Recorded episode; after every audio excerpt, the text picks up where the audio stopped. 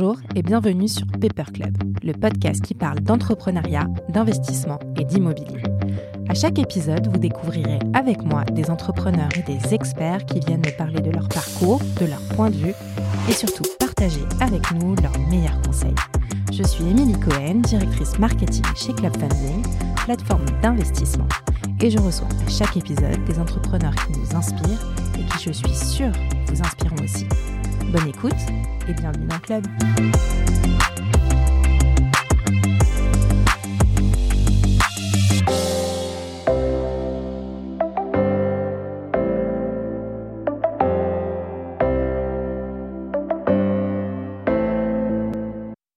Bonjour à tous. Est-ce que vous saviez qu'en France, plus d'une transaction sur dix concerne une résidence secondaire?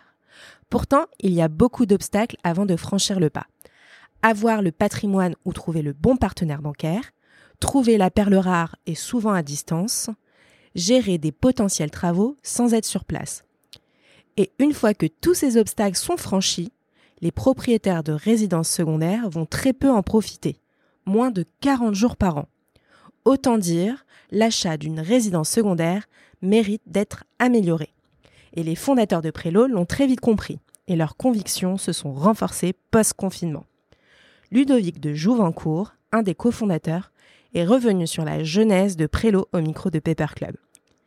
La promesse est simple mais alléchante. Vous pouvez désormais acheter la résidence secondaire de vos rêves à prix accessible et à plusieurs.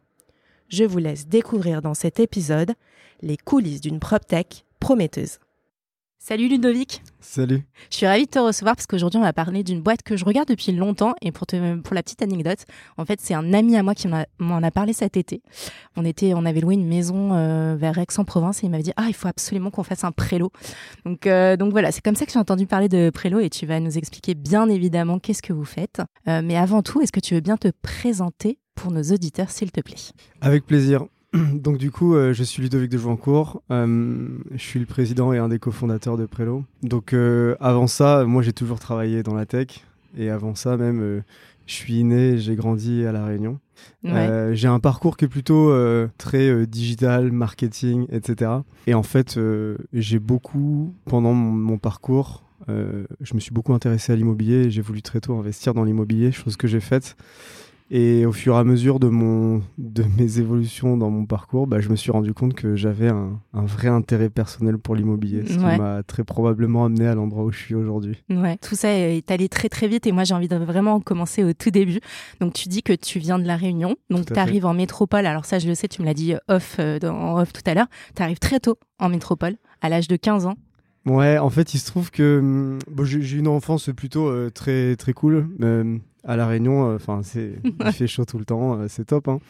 Bah, je pense que ce côté cool m'a m'a habitué à, à, être un adolescent qui, qui, avait son style de vie un peu trop chaotique. J'ai presque envie de te dire, je travaillais pas bien à l'école. Et je m'intéressais qu'à la musique à cette époque-là et mhm. à des trucs d'ado. et je pense qu'on est arrivé à un moment donné où mes parents ont vraiment senti que j'étais en train de filer un très mauvais coton pour mon futur.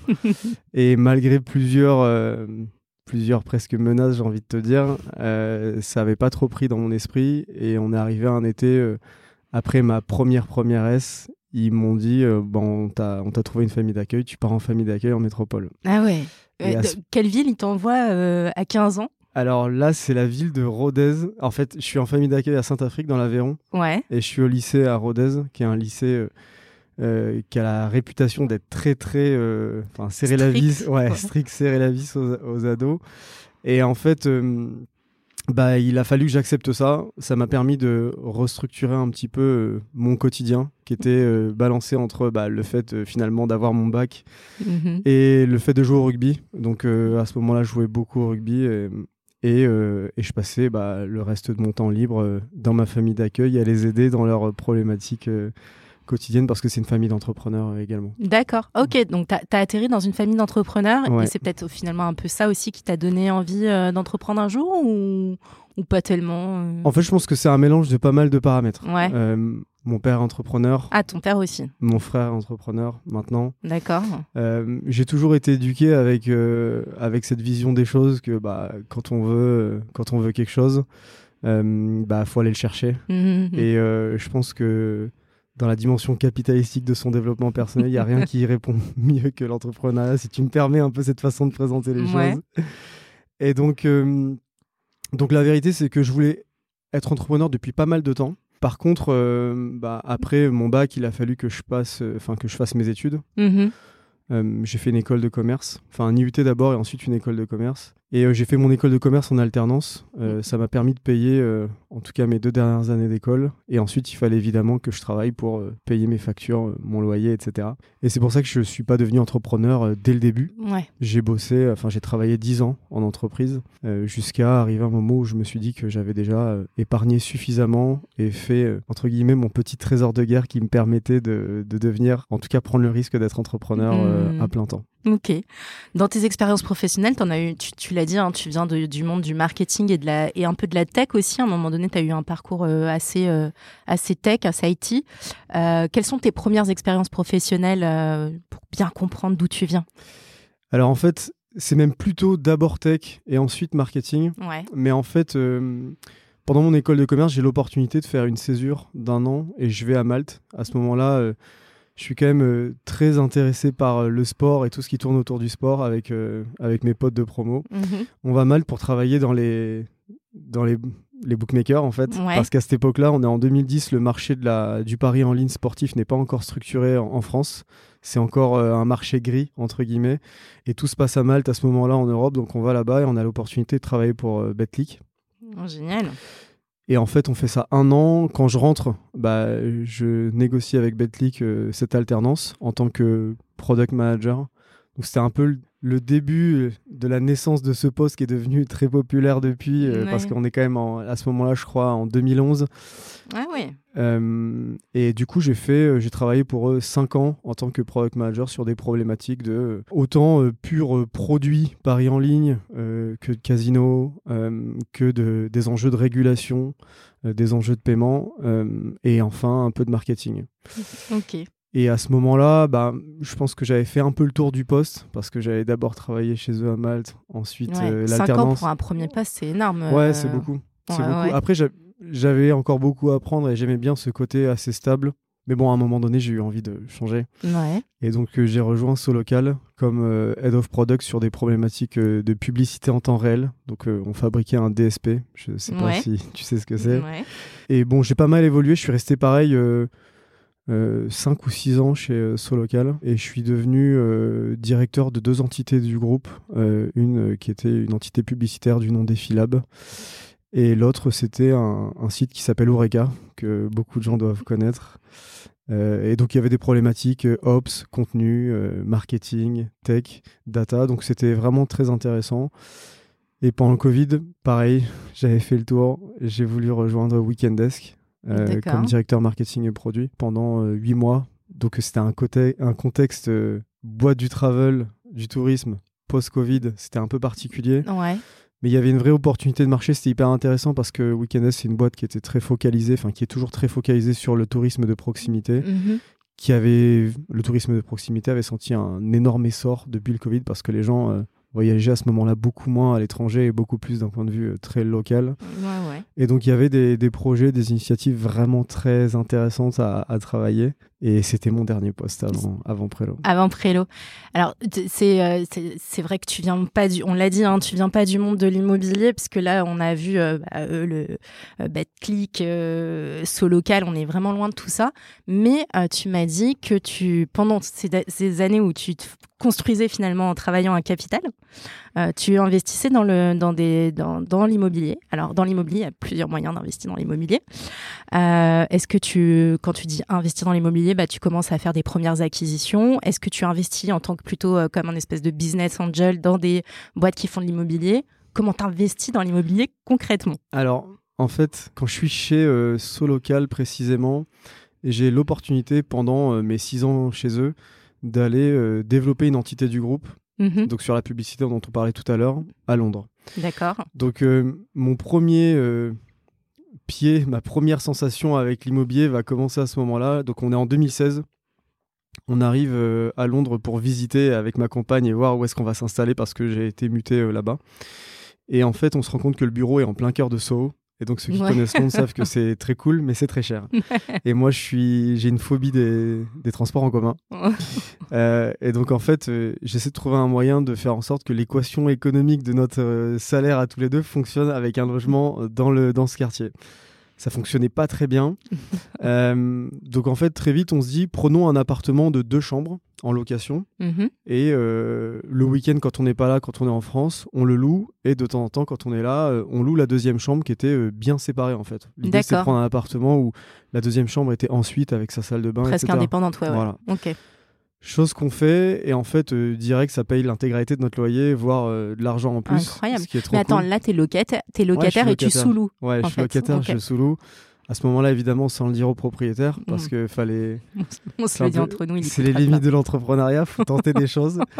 Euh, et en fait, euh, je dirais 6-8 mois plus tard, ma compagne, elle, elle en a un peu marre de Londres, surtout qu'elle est avocate, donc il n'y a pas de, de, de reconnaissance du diplôme d'avocat en France euh, Ouais. à Londres, donc elle, elle rentre s'installe à Paris, et moi je fais les allers-retours tous les week-ends.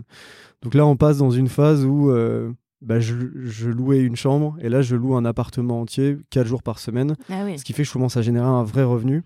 Et donc, au, au bout d'un moment, moi aussi, je rentre euh, à Paris. Mais par contre, je trouve que l'opportunité business est intéressante. Donc, euh, je prends d'autres appartements dans le quartier. On monte jusqu'à 5.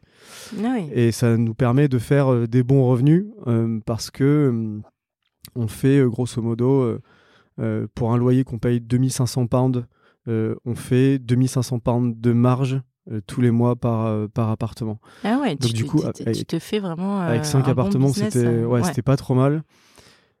Mais bon, le Covid arrive, ça s'arrête au moment du Covid. et là, là, en fait, il faut que je trouve euh, une autre source de revenus, toujours dans l'immobilier, parce que j'aime bien.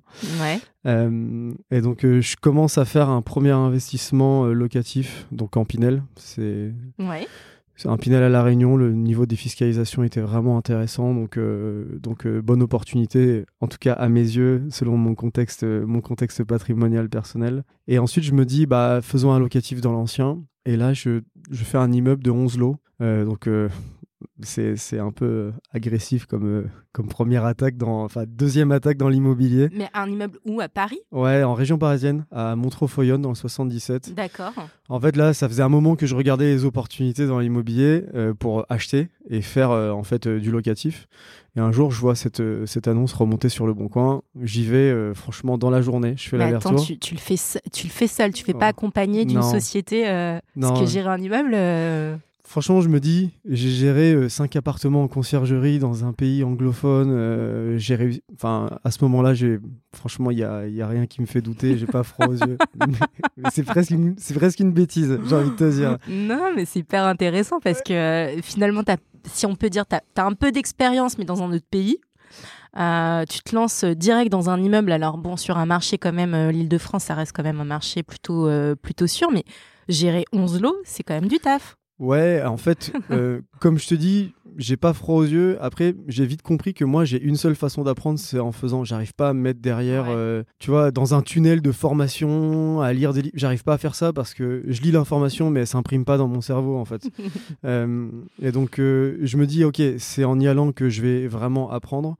Et donc, je fais cette négo plutôt euh, pas mal. En fait, euh, l'appartement, il est complètement, euh, enfin, l'immeuble, pardon, il est complètement délabré. Je l'achète, euh, enfin, je fais une négo à 250 000 euros. Je mets euh, 90 000 euros de travaux, ou enfin entre 80 et 100, 110 000 euros de travaux. Et en fait, l'idée, c'est de le porter. hein. Et Mm. je faisais, je crois, à ce moment-là, euh, 15,5% de renta brute. D'accord. Mais après, c'était pour, c'était pas pour le re- revendre à la découpe, c'était vraiment pour le louer. Ouais, c'était pour louer. Ouais, ouais, ok. Sauf que à ce moment-là, j'ai- quand même une usure mentale de tout ce qui était le projet. et un dimanche, euh, je me dis, euh, bon, ok, on va quand même le mettre sur le bon coin, voir ce que ça donne. Ouais. Et je le mets à un prix euh, scandaleux. Dément. Scandaleux. scandaleux, mais en fait, scandaleux quand tu regardes les économiques globales de mon opération, mais à un prix de marché quand même sympa. Ouais. Un Parisien qui l'achetait, c'était quelque chose qui était rénové, loué, sain. Ça, donne, ça lui donnait euh, 10% de renta. Hmm, Je crois que j'ai eu à ce moment-là 90 messages ou appels le jour même, le dimanche. incroyable, ouais. Donc euh, j'ai un peu euh, Et alors, c'était quoi des types d'investisseurs euh, C'était. monsieur et madame tout le monde Ah oui. qui ont un enjeu de, de développer son, Leur enfin, patrimoine. patrimoine. Mhm. Donc euh, Ok. Ouais, des gens comme moi, quoi. ouais. Et donc qui était plus en attente de quelque chose clé en main, qui Mhm. voulait pas trop euh, se prendre la tête. Avec les travaux, avec. euh, ok. Et donc euh, là, j'organise deux jours de visite avec plusieurs d'entre eux et j'ai vite eu une offre. J'ai vendu En bloc. en bloc. Incroyable cette histoire. Ouais, franchement, après, j'ai jamais refait un coup comme ça, malheureusement. donc euh, c'est autant de la chance que bah, qu'il y a un- enfin, qu'une bonne histoire. Mais ça te permet de rentrer tout de suite dans le vif du sujet finalement de l'immobilier. Ah, Cette expérience personnelle, tu l'as dit, euh, euh, tu comprends un peu les rouages, comment on gère les travaux, l'histoire. tu as vendu à un investisseur en Ouais. particulier ou ouais, un Ouais. qui a acheté en bloc? Qui a- il a racheté tout l'immeuble. Ouais. Il a racheté tout l'immeuble. Mais après, toutes les autres opérations que j'ai fait ensuite, c'est des pures opérations euh, locatives que je porte encore aujourd'hui. en fait. D'accord, ok. Euh, avec euh, moins d'enjeux de travaux également, parce que ben, bah, c'est aussi le choix que je fais. Je préfère acheter des immeubles qui nécessitent pas beaucoup de transformation, Mhm. euh, parce que c'est un effet, un effet d'inflation très très fort sur Bien l'immobilier et selon la- la localisation pardon, dans laquelle on se positionne. Euh, bah, ça peut faire en sorte que le bien soit complètement décorrélé des prix moyens du marché. Donc, euh, donc Et voilà. là, tous ces investissements, alors je vais te poser une question parce que je sais que ton associé vient d'une euh, d'une PropTech aussi, euh, il me semble qu'on connaît bien, qui s'appelle Mastéos. tout à fait. Est-ce que tu passes par des boîtes comme ça pour faire tes investissements locatifs ou Non. non? Non, en fait, donc évidemment, je je connais également bien Thierry et Maxime. J'aime beaucoup ce que fait Mastéos. Après, je pense que ma compagne et moi, on commence à avoir un- une idée très très claire de ce qu'on veut, Ouais. ce qu'on recherche. Et j'ai envie de te dire que ce nez et ce palais, on l'a travaillé au fur et à mesure des années en, en analysant les opérations, en en faisant, etc. Qui fait que bah, c'est pas le genre d'opération que tu peux trouver chez, euh, bah, chez euh, tous les acteurs qui font de l'accompagnement sur Ouais. de l'investissement locatif clé en main. Pourquoi? Parce que nous, on n'est pas forcément attaché à la au grand nom de ville. Tu vois, on va pas forcément Mm. investir à, à Rennes, euh, pas forcément investir en région parisienne. On va plutôt se positionner sur des villes qui offrent des, des perspectives de valorisation fortes dans le temps pour un prix marché qui est euh, structurellement peut-être un peu sous-valorisé. Euh, et surtout sur des biens qui sont encore plus sous-valorisés dans ce pour même pouvoir marché. faire de la, créer de la valeur euh, Exactement. Ok. Avoir une valeur latente Ouais, euh, ouais. sur ton bien tout en faisant un bon revenu locatif sur le temps de portage qu'on va Ouais. faire sur l'actif en fait. Et puis de ce que j'entends, tu m'as l'air aussi un passionné, donc j'ai l'impression que tu aimes bien aller faire ton petit sourcing, aller gérer tes fait. petits travaux, et, et, et- et- et en fait finalement la solution clé en main, elle est, elle est pas, elle est pas pour toi passionné de l'immobilier quoi. Exactement. En fait, après, aujourd'hui, moi, je peux beaucoup moins le faire parce qu'évidemment, Prélo me prend beaucoup de temps. Mais euh, enfin, ma compagne euh, gère tout. Ouais, bah, c'est super. On va parler de prélo, mais avant que qu'on rentre dans le détail, euh, j'aimerais que tu, tu me dises en fait à quel moment tu te lances corps et âme avec Sébastien sur cette idée de prélo, parce que j'imagine que c'est une idée qui est mûrement réfléchie. Vous avez certainement fait un, un business plan, fait des constats. clairement, est-ce que le marché aujourd'hui permet de lancer prélo? Comment ça se passe? Raconte-moi tout. Alors, en fait, euh, donc là, on est en, en juin 2021. Ouais. Euh, je, suis, je trouve que la boîte euh, Weekendesk, elle est vraiment top. J'ai un très bon rapport avec mes, mes collègues, euh, mon boss. Par contre, je me rends compte que c'est plus fait pour moi. En Mhm. fait, je suis beaucoup plus attiré par une, un projet entrepreneurial à plein temps que le fait d'être salarié. Et donc, euh, j'ai presque une petite dépression euh, sur euh, le très haut niveau d'insatisfaction vis-à-vis de ma situation quand je la compare à ce que j'attends, en fait. Donc euh, cette petite dépression, je la transforme euh, en une, enfin, je, re- je recherche une opportunité. Et donc euh, là, je fais une grille d'analyse, grosso modo, de Ouais. qu'est-ce qui pourrait être une bonne opportunité euh, par rapport à toutes mes attentes personnelles, euh, ce que, enfin, les attentes du marché. Et donc cette grille d'analyse, elle passe par un, un- un nombre très profond de critères qui sont, bah, typiquement, un des critères qui était important pour moi, c'était la, la capacité à lancer ce projet avec des solutions no-code.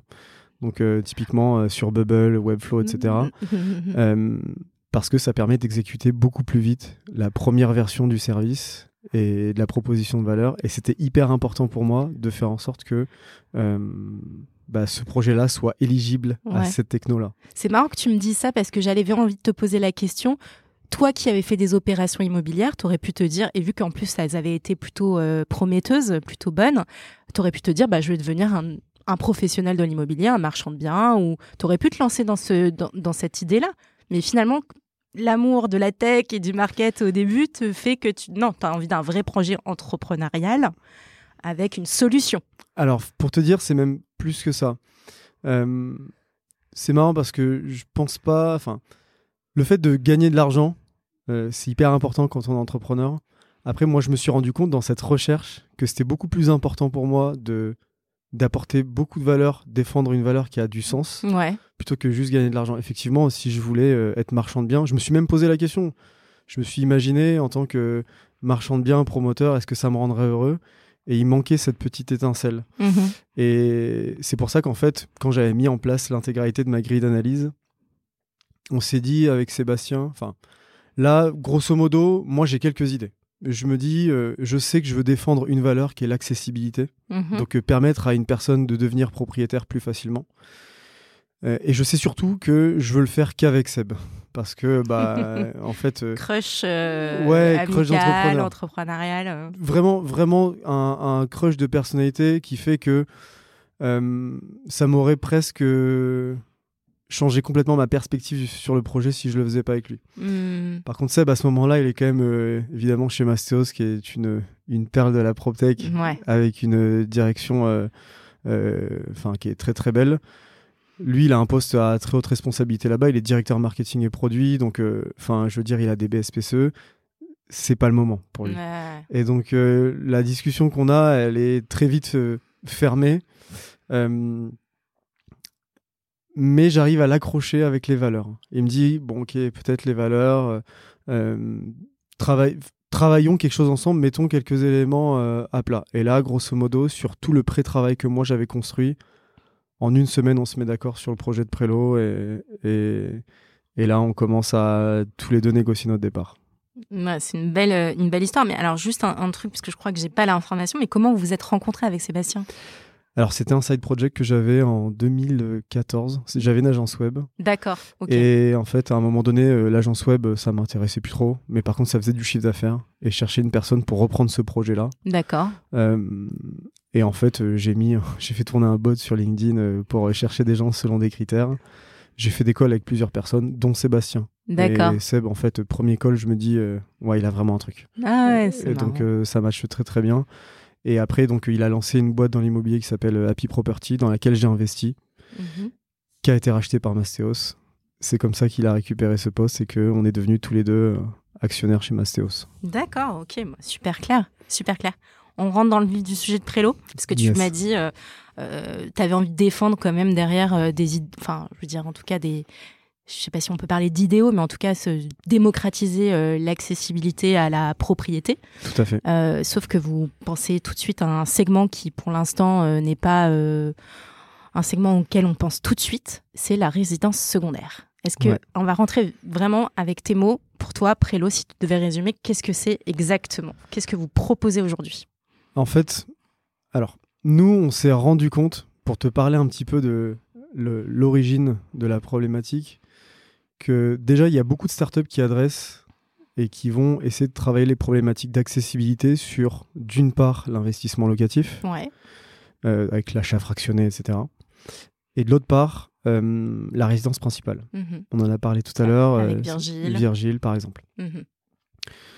Par contre, on s'est dit, quand on analyse l'intégralité des transactions immobilières chaque année, il y a un segment de besoin qui n'est pas encore adressé. La résidence secondaire, aujourd'hui, ça représente 10% des transactions immobilières chaque année. Et ça souffre, enfin, ce marché, ce segment souffre d'un réel problème de- d'accessibilité. Et on arrive à le mesurer quand on compare ces 10% au nombre de gens qui déclarent vouloir acheter leur résidence secondaire. C'est-à-dire aujourd'hui, un Français sur deux dit Ah oui. vouloir acheter sa résidence secondaire. Donc on se dit comment vraiment trouver quelque chose qui permette de, de régler cette problématique. Et c'est comme ça que le concept de Prélo est né. D'accord. Alors, je t'ai posé une question en off et tu m'as, tu m'as répondu, mais je voudrais qu'on en parle parce que euh, il y a sûrement des auditeurs qui se font la même conclusion que moi. Tu arrives quand même post-Covid, alors bien post-Covid, hein, quand même, quelques, quelques, presque une année après, si Ouais. je dis pas de bêtises. Ouais. Un, an, un an et quelques mois. Voilà. Euh, néanmoins, c'est quand même post-Covid que beaucoup de Français ont envie un petit peu euh, de sortir de leur quotidien en achetant une résidence secondaire. Donc vous avez eu quand même, j'imagine, euh, en tout cas sur le marché de la résidence secondaire, euh, un peu l'affût des Français. en tout cas, en tout cas, beaucoup de Français qui voulaient se sortir un petit peu de leur quotidien et Alors- qui voulaient acheter leur résidence. Or, donc c'était déjà le cas avant? Le Covid a vraiment accéléré cette tendance et en tout cas le fait de euh, cette compréhension du consommateur qu'ils ont, ils avaient besoin de ça en fait. Et donc euh, ça a été plusieurs paramètres. Évidemment, ça a été euh, les confinements à, à, répétition qui ont vraiment donné la sensation qu'habiter dans un petit espace en plein centre-ville, bah, c'est pas le top, surtout quand on a des enfants. on pourrait considérer essayer d'améliorer sa qualité de vie. Et en plus, euh, l'accélération du mode de travail euh, à distance, donc le télétravail, qui a mhm. clairement, euh, enfin voilà, ça a donné beaucoup d'idées aux gens autour de la résidence secondaire. Donc évidemment, on a vu une accélération de la tendance sur la demande de résidence secondaire depuis le Covid.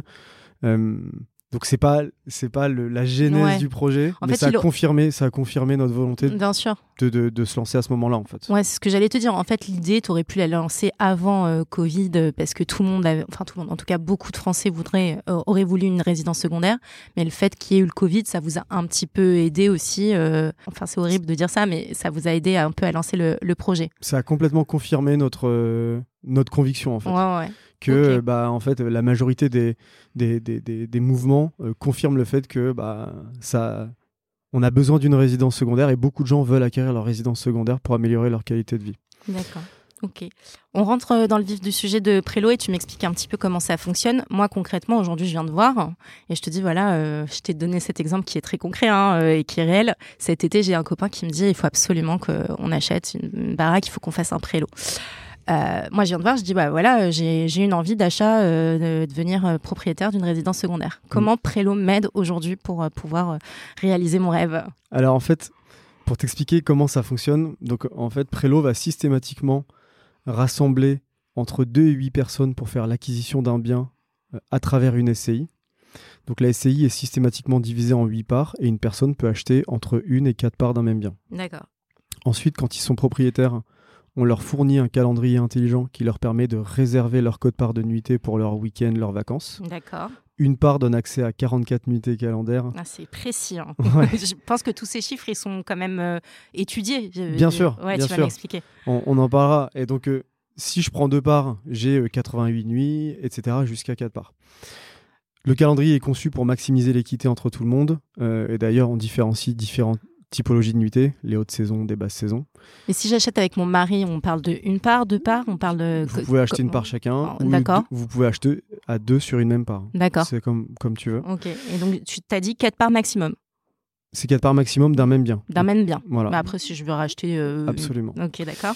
Euh, et ensuite, nous, on s'occupe de l'intégralité de la conciergerie du bien. Donc, euh, ça va du ménage entre les séjours des propriétaires à l'entretien technique du bien, donc euh, faire les petites réparations, les grosses réparations, le jardinage, euh, toute la dimension administrative, donc euh, déclaration comptable, fiscale, etc. Et enfin, ça passe aussi par la location saisonnière des nuitées non occupées. D'accord. Ok. Et alors, juste une question. Est-ce que tu fais tout ce qu'il y a avant l'acquisition, c'est-à-dire le sourcing du bien, mettre en relation les différents copropriétaires? Tout ça, ça, ça Prélo le fait? Alors, en fait, précisément, nous, ce qu'on va faire en amont, c'est trouver le bien parfait. Donc moi, j'arrive avec ma demande, je te dis par exemple, je veux, je veux une résidence euh, sur la côte d'Azur. Ouais, et eh ben nous, ce qu'on va faire, c'est qu'on va chercher ce bien. D'accord. On va, nos équipes de sourcing vont aller euh, vérifier la, la santé technique, euh, valoriser ce bien, donc étudier la valeur vénale par rapport au, par rapport au marché. On va estimer les travaux, les frais d'ameublement. On mhm. va faire les travaux et l'ameublement. Ah ce qui fait que, et on va l'envelopper dans cette part de SCI, ce qui fait que quand toi tu achètes la part, bah, au moment où tu as signé, tu peux venir avec tes valises et, passer tes vacances. Là, on est sur du clé en main. On est complètement sur du clé en main. Parce que toi, tu ferais pas, tu, tu le fais pour tes, pour tes clients. Ouais, en fait, oui. Et, mais c'est ce qu'on demande quand on veut une location saisonnière. On veut pas s'embêter à faire des allers-retours, j'imagine. En fait, même pour te dire, il y a plein de douleurs qu'on va venir régler sur la résidence secondaire avec ce côté clé en main, même pour une personne comme moi. Déjà, la première chose, c'est que on, s'est vite rendu compte que hum, aujourd'hui, une personne qui est un citadin euh, depuis très longtemps, mhm. qui a toujours vécu dans des appartements, ne sait pas ce que c'est qu'une maison, en fait, ce que ça implique en termes de, de, bah, en termes de coût d'une part, mais aussi en termes de, vérification. Qu'est-ce qu'on doit vérifier dans une maison pour voir euh, euh, si elle va bien, euh, si on fait le bon choix, etc. Mhm. Donc il y a une dimension expertise Mm. qui, euh, qui est très important dans la, la façon de sourcer les biens, Bien sûr. qui nous permet du coup de, d'une part, définir si le bien est intéressant ou non, euh, ensuite définir quel est le bon prix, et surtout, sur tout ce que va représenter l'entretien et la gestion de ce bien à long terme, combien ça va coûter. Euh, Mhm. bah, le jardinage, selon le nombre de mètres carrés qu'on a de jardin, selon le nombre d'arbres, est-ce qu'on a une piscine, Euh, est-ce qu'on a, quel est le type de chauffage? Donc tout ça, avoir une lecture très très claire Mhm. sur bah, les coûts d'entretien, la taxe d'habitation, est-ce qu'elle est majorée, etc. Mhm. etc. Vous évitez les mauvaises surprises finalement au C'est futur exactement acquéreur. ça. Alors Mhm. que typiquement, l'achat de résidence secondaire, c'est euh, c'est précisément un cas où tu peux avoir beaucoup de mauvaises surprises. Bah ouais, j'imagine bien. Et alors, juste, on revient un petit peu sur le modèle Prélo. Euh, je me suis longtemps demandé quelle était la différence entre euh, le, ce modèle qu'on connaît bien, qui est le timeshare, qui a eu un succès fou dans les années 90. Euh, si tu devais dire, voilà, euh, le jeu des sept différences euh, entre le timeshare et Prélo. Alors en fait, c'est rigolo parce que sache qu'on a découvert l'existence du timeshare. C'est plutôt les années 70. en- dans la- Ah ouais? C'est plutôt les années 70. euh, mais on découvre l'existence du timeshare après l'idée de Prélo. En fait, euh, quand on commençait à pitcher l'idée à des proches, les gens nous disaient Mais attendez, euh, ça n'existait pas le timesharing. Et donc on a regardé. Et on s'est d'une part rendu compte que c'était euh, bah, c'était un cauchemar, euh, en fait, la façon dont ça avait été géré dans les années 70, à tel point que il y a une loi qui est passée en 1986 euh, dont l'objectif était de protéger les consommateurs des Mmh. abus des promoteurs à ce moment-là. Donc, pour les auditeurs, le timeshare, c'était un, un mode où on achetait euh, des semaines fixes Ouais. dans euh, une résidence avec plusieurs lots. Et donc, euh, ça faisait 52 semaines, donc 52 personnes par lot. S'il y avait euh, 100 lots, bah, ça faisait euh, Mhm. 52 fois 100, euh, 5200, euh, 200 propriétaires. Ouais. Et plus t'achetais euh, sur, la- enfin, si t'achètes ta semaine sur la saison haute, elle te coûte plus cher que si tu l'achètes euh, hors saison, quoi. Et bah ça, ça a généré beaucoup de problèmes. Un des problèmes que ça a généré, c'est que des gens avaient payé le prix très très fort sur des semaines haute saison. Ah ouais. Et le calendrier euh, des vacances a changé en- dans les années 70. Et il y a des Exact. semaines qui étaient des vacances qui sont sorties de la zone de vacances, sauf que les gens avaient payé plein pot. Euh, bon, il y, a- il y a eu plein d'autres problèmes, euh, type euh, le- ils n'avaient pas euh, anticipé le fonds de travaux d'entretien du bien. Bien Nous, sûr. dans nos appels de charges mensuels, il y a un fonds de travaux comme une copropriété classique mhm. qui nous permet de changer la toiture quand elle est, quand elle est abîmée, etc., etc. Eux, ils avaient mal comptabilisé le fonds de travaux. Ce qui faisait que, bah, en plus, dans le pacte et dans le- les règles de SCI, il y avait des gens qui décidaient de ne pas payer leurs charges. Bon, bref, c'était un cauchemar. Nous, comment on va se différencier? Premièrement, euh, nos biens sont des, bah, c'est des biens qui sont spécifiquement sélectionnés aux besoins du client. C'est pas Tu un fais pro- pas de sourcing avant, pas du tout. En fait, on fait du pré-sourcing, mais Mhm. si les clients veulent pas y aller, on fait pas le deal. D'accord. Donc euh, nous, on va pas leur imposer un bien. C'est plutôt sur la base de la demande entrante sur le site et la réaction qu'il y a euh, de nos clients vis-à-vis des propriétés qu'on leur propose. Là, on va se créer des convictions très analytiques Mhm. sur quel bien on va devoir aller se positionner. Euh, on fait le travail d'analyse et ensuite on propose les biens. Ensuite, on rassemble maximum 8 personnes. Parce que en moyenne, un Français passe moins de 45 jours dans sa résidence secondaire, donc avec une part. Huit Paris. pe- ah, excuse-moi, je te coupe pour que ça soit bien clair. 8 personnes ou 8 enfin 8, propriétaires. En Ok, fait, euh, tu peux être en indivision euh, avec euh, plusieurs personnes euh, sur ta même part. Mais vous comptez comme une personne. D'accord. Dans le process de commercialisation, si la personne nous dit bah nous on est on est 50 et on veut acheter une part, on va vite leur dire que ça va pas Ça marche pas. fonctionner. Vraiment, en fait, on essaye systématiquement de faire une recommandation du nombre de parts à acheter à une personne sur la compréhension précise de comment il part en vacances. Hmm. Donc euh, c'est pour ça que la, la première phase, la phase amont, avant de proposer un bien à nos, à nos prospects, nos futurs clients, c'est de comprendre bah, leur budget, leur capacité d'emprunt, euh, où est-ce qu'ils partent en vacances, de quelle surface ils ont besoin, de quels éléments récréatifs dans la propriété ils ont besoin, et à quelle date en fait. Et donc c'est comme ça qu'on va réussir à créer de la complémentarité et un très bon niveau de satisfaction euh, quand eux vont partir en vacances euh, dans le bien. Ok, ok. Et donc ça, c'est une des différences. L'autre différence, c'est que hum, notre calendrier, il est dynamique, il est conçu pour l'équité. On peut, enfin, on n'est pas obligé d'aller en, en vacances à la même date. Et le dernier point, c'est que nos biens sont spécialement conçus et choisis pour euh, donner un bon revenu locatif en location saisonnière quand les copropriétaires n'y viennent pas. C'est-à-dire que si par euh, malheur ou même par chance, une personne doit aller vivre à l'étranger pendant un an, sa cote-part va lui rapporter des revenus locatifs relativement intéressants parce que le bien est sur un très bon niveau de standard exploité en location saisonnière. Donc euh, c'est très intéressant patrimonialement parlant, en plus de répondre à un vrai besoin de vacances quand on y va. Mmh très clair. Et alors, juste, euh, je t'ai pris cet exemple euh, de j'avais envie d'acheter avec mes amis, mais est-ce que ça c'est possible? Est-ce que on est, est-ce que je peux arriver avec une demande? Je veux acheter avec euh, d'autres personnes donc qui utiliseraient donc d'autres parts, ou est-ce que faut pour que ça marche que je dois pas connaître mes co-acquéreurs? Alors. Je vais rebondir sur l'histoire avec tes amis. Déjà, ce qui est très marrant, c'est que souvent quand on part en week-end avec ses potes, qu'on loue une maison, euh, si une des personnes a déjà entendu parler de Prélo, il y a forcément un moment dans le week-end où quelqu'un va en parler. Et ça, c'est plutôt positif pour nous. Euh, l'étape d'après, c'est que une ou plusieurs personnes de ce groupe va venir prendre contact avec nous pour voir qu'est-ce qu'on peut leur proposer en termes de biens. La réalité, c'est que c'est très très rare que les gens d'un même groupe aient les mêmes besoins. Et au final, on n'a jamais complété une maison d'amis aujourd'hui ça finit toujours par en bagarre. Non, ça finit toujours par des gens qui achètent des parts dans des biens différents, dans des localités différentes. C'est marrant. C'est marrant. Et alors du coup, les, copropriétaires, enfin les, qui, achètent, euh, qui achètent en même temps que moi, je les, je les rencontre quand? Je les rencontre avant, je les rencontre jamais, je les rencontre euh, à la signature, j'imagine déjà? Non, pas Même forcément. pas C'est dingue. Euh, l'idée, c'était vraiment de faire en sorte que Prélo soit positionné comme un tiers de confiance de bout en bout de l'expérience du client. Euh, en fait, les seuls moments où tu peux être amené à les rencontrer, c'est soit euh, quand toi tu fais un late check-out dans la maison et que eux vont faire un early check-in, donc euh, ils vont arriver plus tôt et toi tu vas partir plus tard, vous allez vous croiser. Soit pendant les, les, AG de la SCI, soit les AG annuels d'approbation des comptes ou des AG exceptionnels quand on doit mhm. faire passer des demandes spécifiques. Mais l'idée c'est vraiment de faire en sorte que ça soit fluidifié par euh, un gérant de la SCI, qui est donc Prélo, qui s'occupe de toute la communication en asynchrone aux besoins. Ok.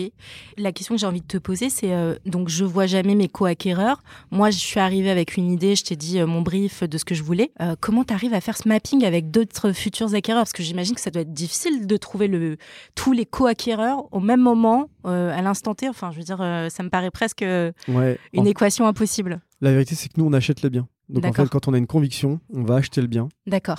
Et on va ensuite vendre les parts au compte-goutte. Donc vous portez le risque vous, en fait. Tout à fait. Mais après, si on sait, si on fait l'achat de façon intelligente, euh, y a, y a, enfin de façon intelligente, pardon, il y a aucun risque. Donc euh, hmm. si on a bien négocié la propriété, on l'a bien rénové dans une zone en tension pour ce type de bien, et que quand nos parts, enfin la valeur de nos parts sont louées en location saisonnière, en fait, il n'y a presque aucun risque. Et, ce niveau de conviction, on se le fait d'une part par l'analyse des demandes clients, mais aussi l'analyse précise et profonde du marché euh, de l'immobilier à l'endroit où on achète en fait. Mmh, ok, super clair. Euh, et aujourd'hui, est-ce qu'il y a un ticket moyen pour investir Enfin, je veux dire, euh, enfin, un ticket moyen, un ticket minimum Non, il n'y a pas, vraiment de ticket minimum. Aujourd'hui, le, le, enfin, on considère que sur les biens disponibles aujourd'hui, le ticket d'entrée, c'est 50 000 euros pour une part. Ça va tendre à, se baisser. En fait, l'idée, c'est de rendre euh, encore, ça encore plus accessible. Euh, par contre, on a des parts qui valent 500 000 euros. Il y, a des, y a des biens qui sont très chers. notre ticket moyen aujourd'hui, il est à 125 euh, 000 euros. Tu me disais qu'il y avait un espèce de dashboard avec un calendrier partagé, etc. Et donc tout à l'heure, on parlait pour, pour le timeshare de cette problématique qui était, bah, évidemment, on veut la semaine la plus sympa, donc celle du mois d'août, voilà, comment vous faites cette répartition euh, sur, avec tous ces, enfin avec les co-acquéreurs?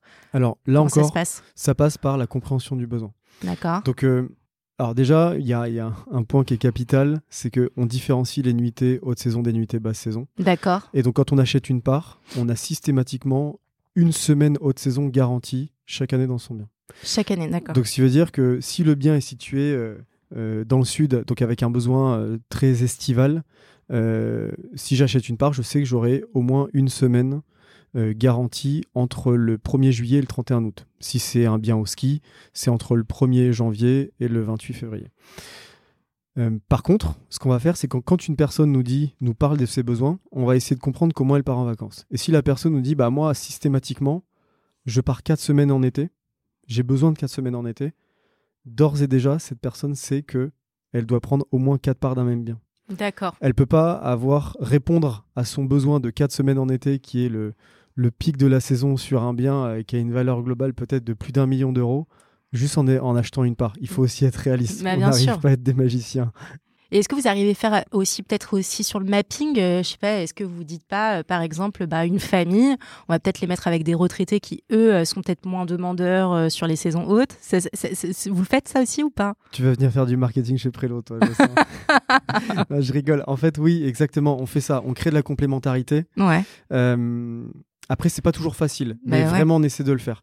Euh, après, on se rend compte qu'il y a quand même une, une bonne proportion de la population des gens intéressés par Prélo qui sont des retraités, qui sont effectivement attachés euh, par la, enfin, ils sont attachés à la basse saison Ouais. pour plein de raisons, euh, plein de raisons qu'on pourrait expliquer. Mais en tout cas, on les utilise au même titre que les étrangers ou les expatriés pour créer euh, de l'équilibre et un peu moins de tension sur des nuitées clés avec les propriétaires qui ont un mode de consommation de vacances beaucoup plus standard à, Mhm. à ce qu'on a l'habitude de voir en France. Mhm. Et alors, elle est peut-être touchy cette question, mais est-ce que vous n'avez pas aussi parfois un rôle de médiateur? Parce que euh, même si vous êtes dans euh, l'équilibrage, vous essayez de faire les choses bien, parce que c'est un peu l'idée de, de base, hein, euh, quand même Mm. donner la, enfin en tout cas la propriété de, de la résidence secondaire accessible à tous.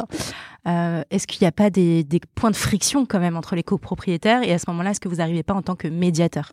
Non. Jamais? Non, parce qu'en fait, on a su très tôt que toute cette, euh, ces, ces éventuels points de friction auraient pu apparaître quand des choses n'auraient pas été claires. D'accord. C'est pour ça que le truc le plus capital, enfin l'élément le plus capital chez Prélo, c'est la structuration des règles de la SCI, qui est un Mhm. pacte d'associés que tous les associés doivent signer quand ils achètent euh, une part de leur bien. Ok.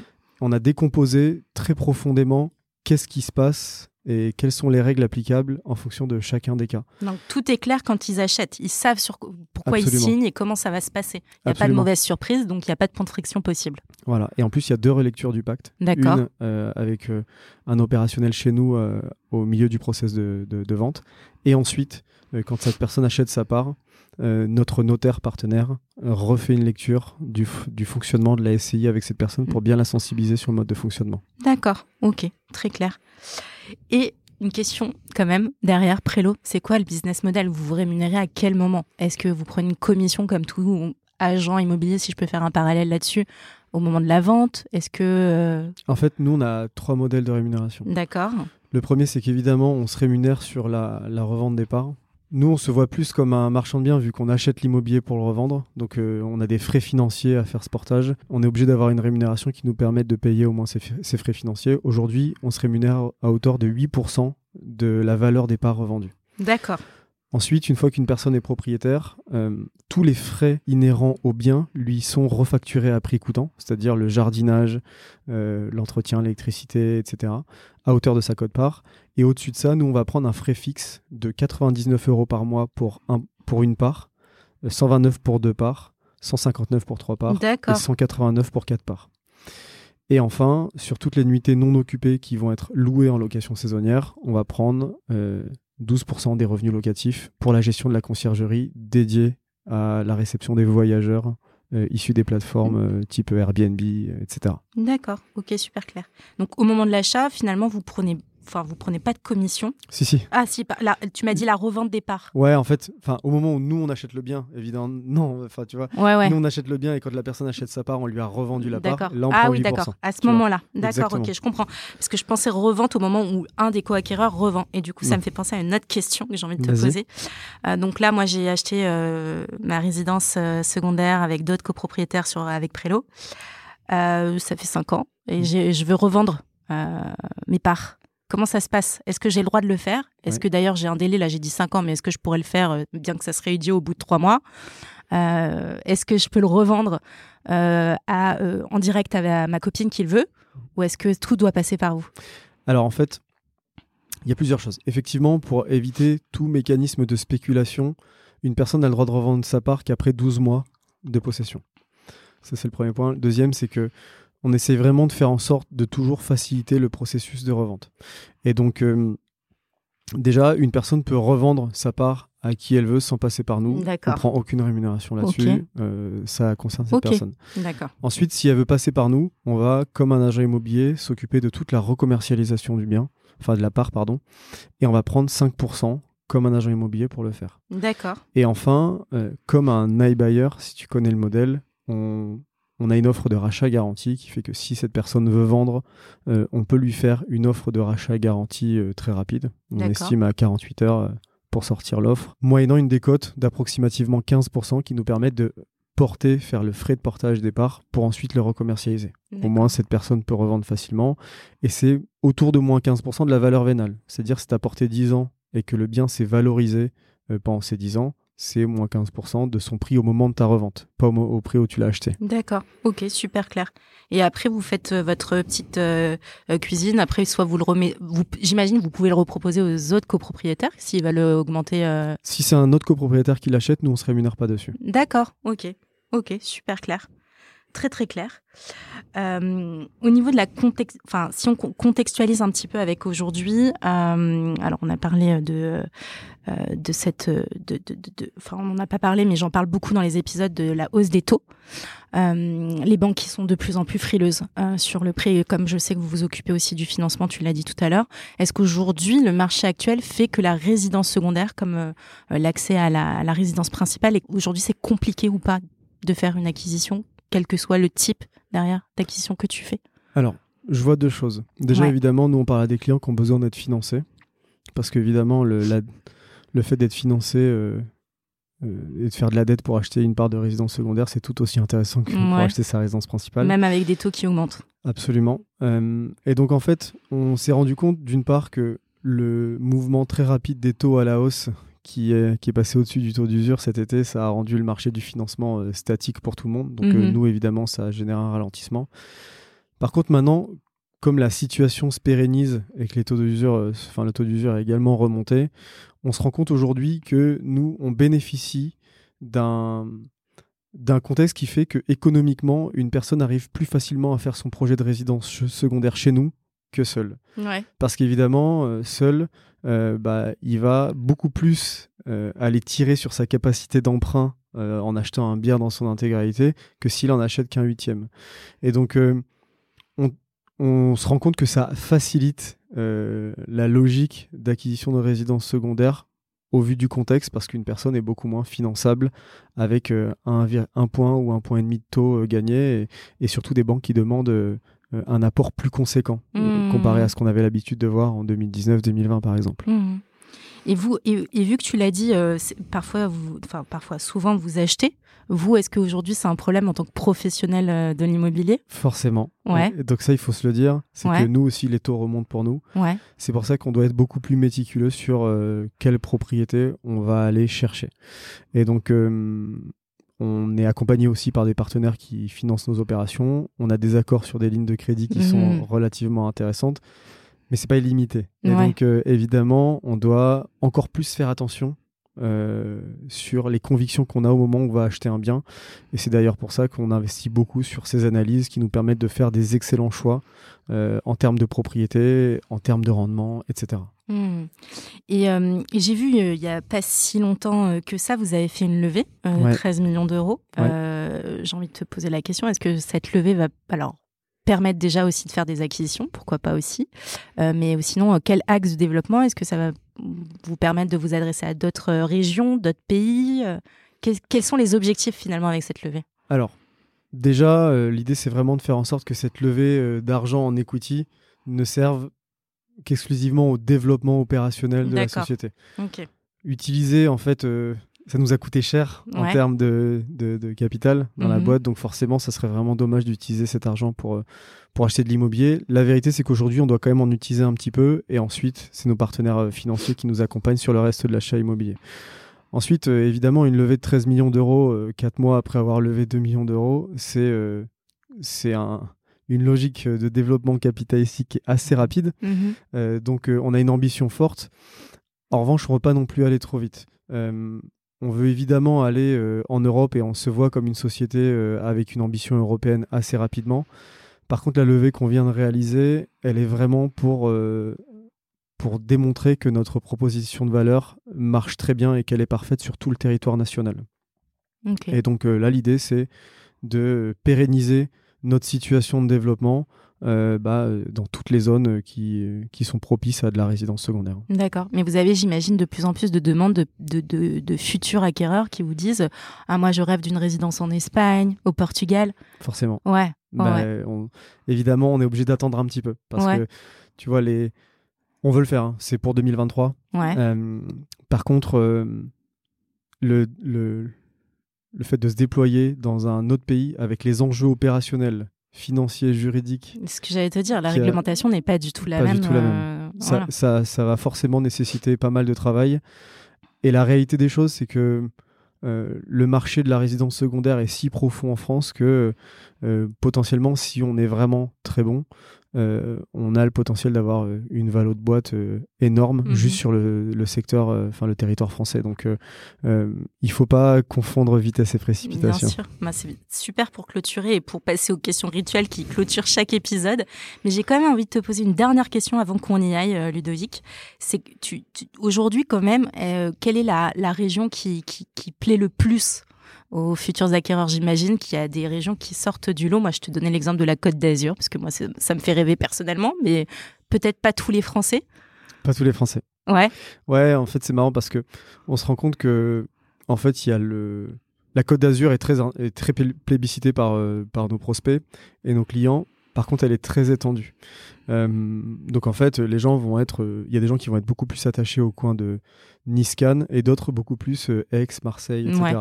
Ouais. En revanche, si on veut vraiment essayer de. On fait des maisons là-bas, évidemment, on fait des propriétés là-bas, mais si on veut recentrer des zones qui concentrent beaucoup de demandes pour un territoire qui est assez restreint, clairement, il n'y a pas beaucoup d'endroits qui dépassent les Alpes. En fait, euh, les Alpes, enfin les stations de ski, euh, il y a près de 90% de résidences secondaires, alors que c'est 10% sur euh, la moyenne nationale. Donc, euh, Mm. c'est très tendu là-bas.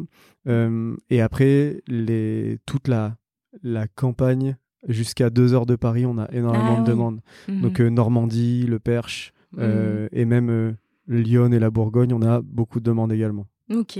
C'est vrai que les Alpes, c'est pas mal parce que l'été comme l'hiver, c'est sympa. Ouais, Je, je vais, je vais y penser.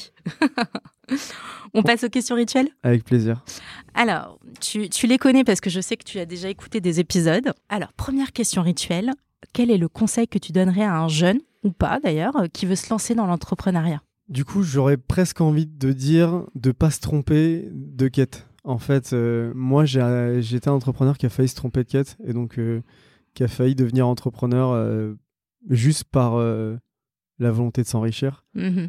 Alors qu'en réalité, euh, quand on devient entrepreneur, on, on va se retrouver dans des situations tellement complexes que en fait, ça va nécessiter d'être vraiment passionné et de, de savoir pourquoi on le fait. Donc, euh, je pense que le conseil que j'aurais envie de donner et qui moi était un conseil qu'on m'a donné, c'est de bien réfléchir en fait. euh, Pourquoi tu le fais? Exactement. Mhm. Et ça, ça permet de faire en sorte que bah il y a des jours quand on est en train de travailler sur quelque chose euh, de dur, bah on le fait avec plaisir parce qu'on sait pourquoi on le fait. Bon, écoute, super. Dernière question. Quel est l'invité issu du, de l'immobilier que tu nous recommandes pour le podcast Paper Club? Bah, tu vois, nous, on défend l'accessibilité. Je pense que dans l'immobilier, c'est une valeur qui a énormément de sens, et d'autant plus à notre époque. On est vraiment dans un contexte où on peut le faire, en fait. Euh, et je te disais tout à l'heure qu'il y a des startups qui le font dans la résidence principale. On a parlé de Virgile, par exemple. Euh, J'aime beaucoup les propositions de valeur de Estia, donc euh, Adrien Pelligri, et Sésame, Charles Ruel Mhm. qui, ont, qui, qui font quelque chose de très proche. Donc, ça, serait, ça serait super intéressant que tu puisses inviter l'un des deux ou les deux. Eh ben, écoute, c'est noté. Merci beaucoup, Ludovic. Avec plaisir. À très vite. À très vite. Merci d'avoir écouté cet épisode de Paper Club réalisé en collaboration avec Cosa Vostra. Si vous avez apprécié ce podcast et vous souhaitez découvrir nos opportunités d'investissement, je vous invite à vous abonner, à le partager, à le commenter ou même encore à le noter sur votre plateforme de podcast préférée. À très bientôt pour un nouvel épisode de Paper Club.